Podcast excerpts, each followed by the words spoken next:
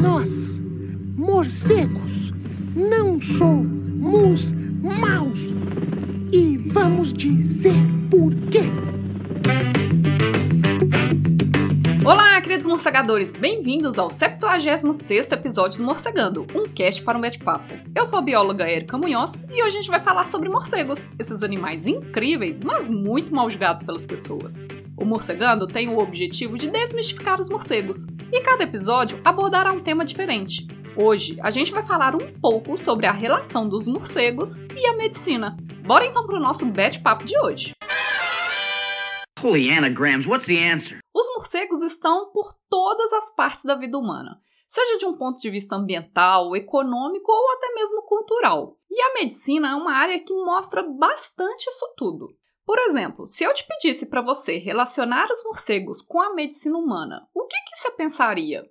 Acho que a maioria das pessoas pensariam, por exemplo, nas doenças. E a gente já até discutiu aqui sobre algumas delas, incluindo como evitar algumas dessas doenças e o que fazer diante de determinadas situações. Mas hoje a gente vai pensar um pouquinho além disso. Tirando essa parte da possibilidade de transmissão de doenças, o que mais vocês pensariam sobre a associação dos morcegos com a medicina? Tentando pensar essa influência dos morcegos nas nossas vidas de um ponto de vista ambiental, econômico e cultural. E aí, conseguiu pensar em alguma coisa? Já ficou um pouquinho mais difícil, né? Porque não fica tão óbvio assim. Mas acredite, gente, os morcegos estão mais presentes na medicina do que você imagina. E hoje eu trouxe pelo menos 10 associações, diretas ou indiretas, dos morcegos com essa área.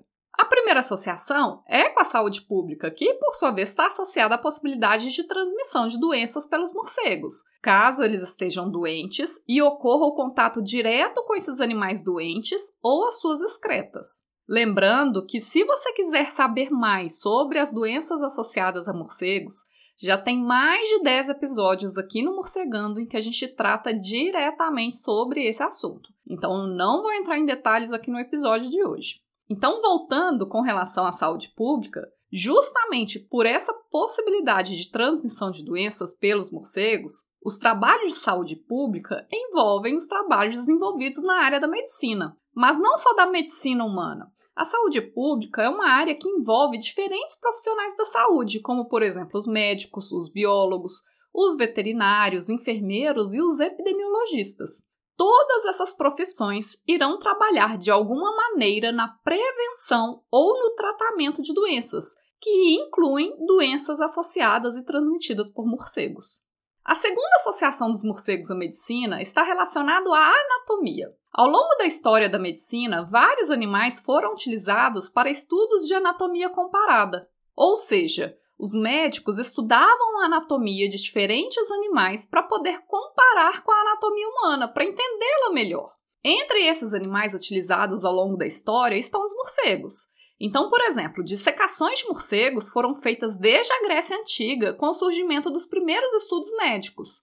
Então, eles são citados, por exemplo, por alguns pensadores gregos, como o Aristóteles. Já no momento de transição entre a Idade Média e a Idade Moderna, lá no período do Renascimento, o Leonardo da Vinci, que não era médico e nem dissecou, estudou a anatomia dos morcegos propriamente dito, mas ele se inspirou na anatomia dos morcegos para criar algumas das suas invenções de engenharia. Já no século XVI, um médico belga chamado Vesalius escreveu alguns dos livros de anatomia humana e comparada que são considerados marcos na história da medicina humana. E lá, além de estudos da anatomia humana, ele também descreveu a anatomia de vários animais, incluindo os morcegos. Já no século XIX, um outro médico, só que da França, chamado Cuvier, estudou diferentes espécies de animais para entender melhor as relações evolutivas deles com os humanos. E foi justamente ele um dos primeiros a descrever e a estudar a anatomia dos morcegos. E fazendo isso, ele percebeu que as asas dos morcegos nada mais eram do que os equivalentes aos braços e às mãos humanas, como a gente já conversou no episódio 70. A terceira associação dos morcegos à medicina tem a ver com o uso dos morcegos para o tratamento de doenças.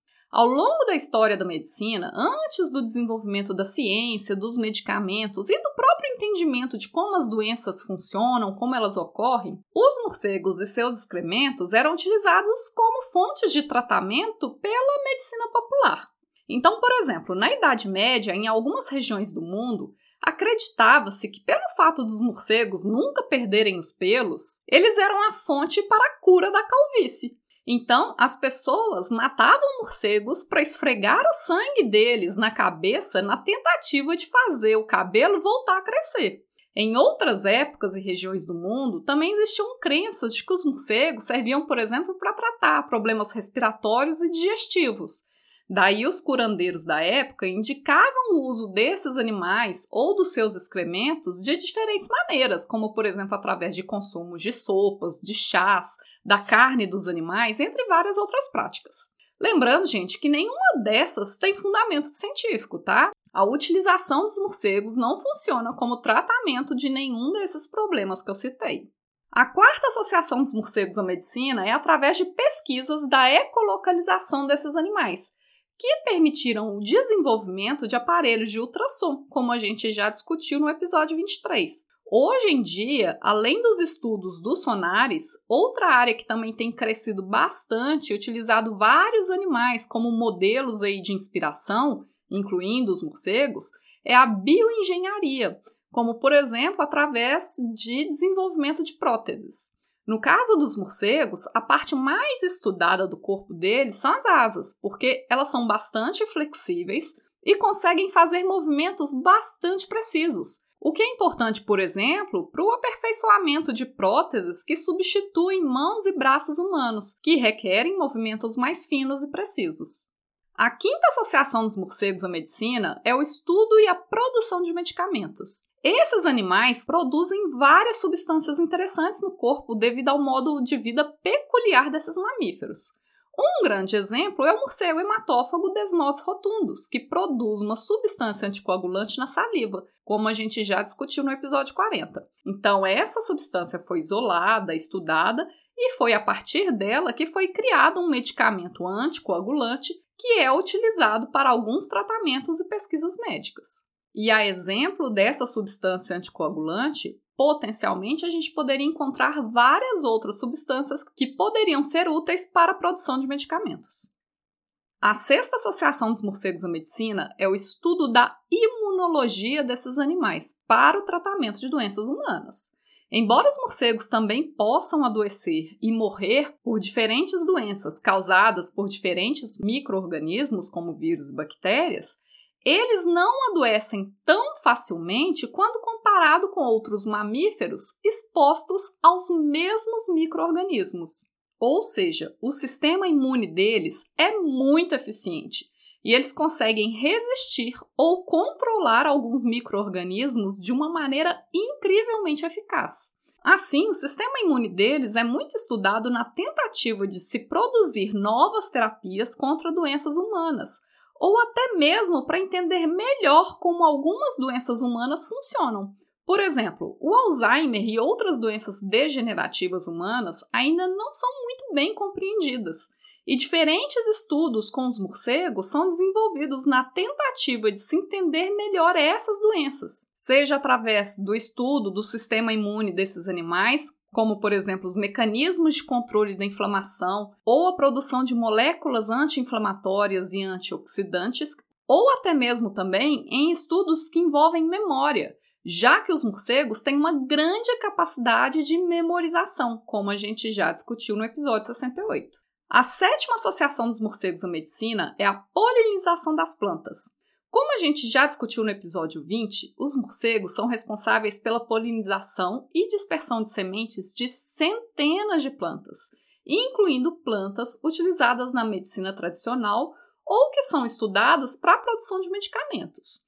Um exemplo de dispersão de sementes feita pelos morcegos é a embaúba. Dessa planta, a gente, por exemplo, come o fruto. E além disso, as folhas e os brotos dela são utilizadas popularmente para o tratamento de tosse, bronquite e pressão alta. Daí, estudos farmacológicos já foram feitos e comprovaram os efeitos antipertensivo e diurético das folhas da embaúba, bem como o efeito expectorante dos brotos da planta. Então, se você é uma pessoa adepta ao uso de plantas medicinais, procure, por exemplo, saber se essa planta é polinizada ou dispersada por morcegos. Assim, você vai acabar descobrindo que eles estão muito mais presentes na sua rotina de saúde do que você imagina.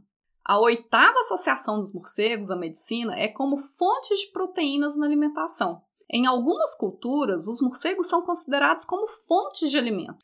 Inclusive, em regiões muito pobres e com grande escassez alimentar, como em algumas regiões da África subsaariana, as carnes de morcegos compõem importantes fontes nutricionais para a população local, às vezes representando a principal fonte proteica da população. Assim, os morcegos eles também podem servir como alimento para garantir a sobrevivência de pessoas. A nona associação dos morcegos à medicina é o controle de pragas e de vetores de doenças. Como a gente já discutiu no episódio 2, mais de 70% das espécies de morcegos do mundo se alimentam de insetos, e cada morcego ingere centenas de insetos por noite.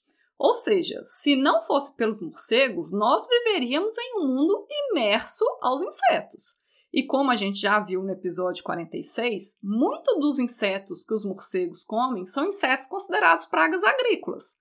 Então, além de combater essas pragas agrícolas, eles também nos fazem economizar bilhões de dólares todos os anos na agricultura, justamente por combater essas pragas agrícolas. E de forma similar, eles também comem outros insetos, que incluem insetos que podem transmitir doenças para a gente. Então, eles podem comer, por exemplo, moscas, mosquitos, barbeiros, percevejos, baratas, entre outros insetos que podem transmitir doenças através de picadas ou através do transporte de microorganismos pelo corpo. E ainda explorando isso, um outro exemplo é o consumo de cupins.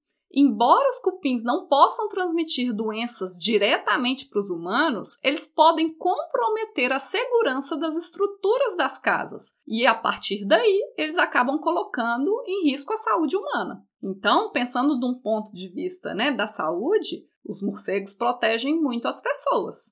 A décima e última associação dos morcegos à medicina é o estudo da longevidade desses animais.